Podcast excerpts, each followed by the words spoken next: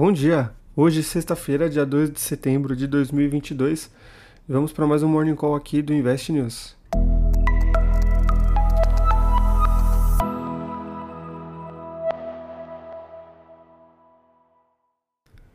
Nem mesmo a cautela, que normalmente é vista no dia de divulgação de dados como o relatório do payroll, que vai acontecer ainda hoje, que é um relatório que mede a variação das pessoas empregadas nos Estados Unidos em um mês específico, com exceção do setor agrícola,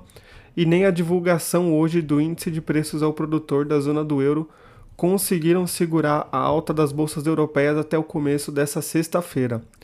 O índice de preços ao produtor na zona do euro registrou uma alta de 4% só no mês de julho, depois da alta de 1,3% no mês de junho, que inclusive acabou superando a expectativa de mercado de uma alta de 2,5%.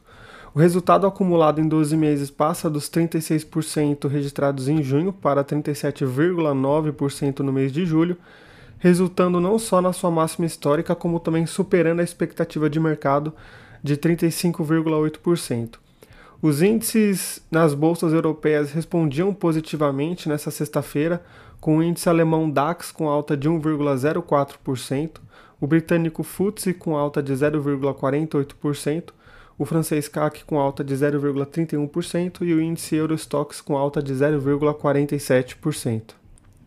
Já na Ásia, os mercados tiveram mais dificuldade em se manterem positivos e acabaram fechando o dia majoritariamente em queda com receios dos efeitos da política de zero Covid na China, a crise energética e também aguardando a divulgação dos dados do payroll de hoje.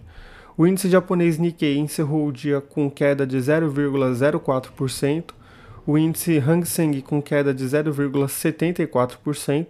o sul-coreano KOSPI com queda de 0,28%,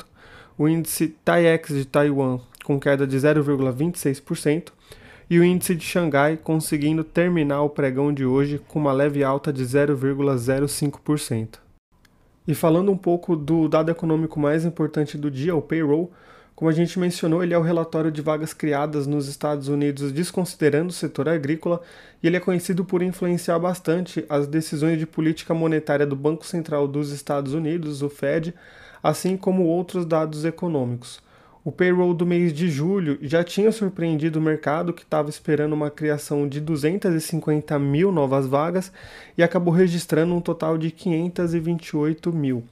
Agora, as projeções indicam que a criação de vagas deve cair para 300 mil no mês de agosto, menor número desde dezembro de 2021, com a criação de 199 mil novas vagas. Os números serão divulgados às 9h30 da manhã do nosso horário local aqui.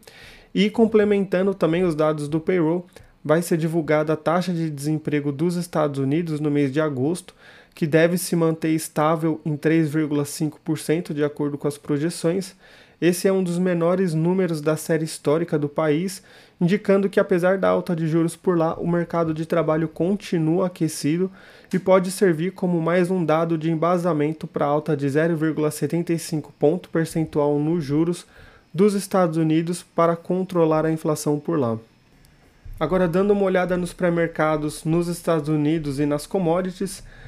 lá nos Estados Unidos os principais índices tinham leves quedas, como o Nasdaq sendo negociado pelo mercado futuro com queda de 0,28%, o S&P 500 com queda de 0,11% e o Dow Jones com queda de 0,08%. Já as commodities eram negociadas majoritariamente em alta, como o ouro, que registrou uma alta de 0,43%,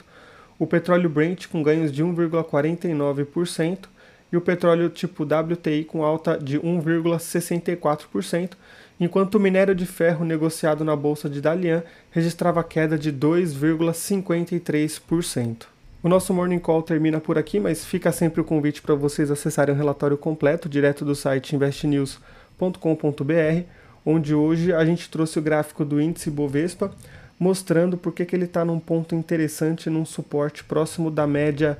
diária de 200 períodos, para vocês darem uma olhada. Um bom descanso para todo mundo e até segunda-feira. Tchau, tchau!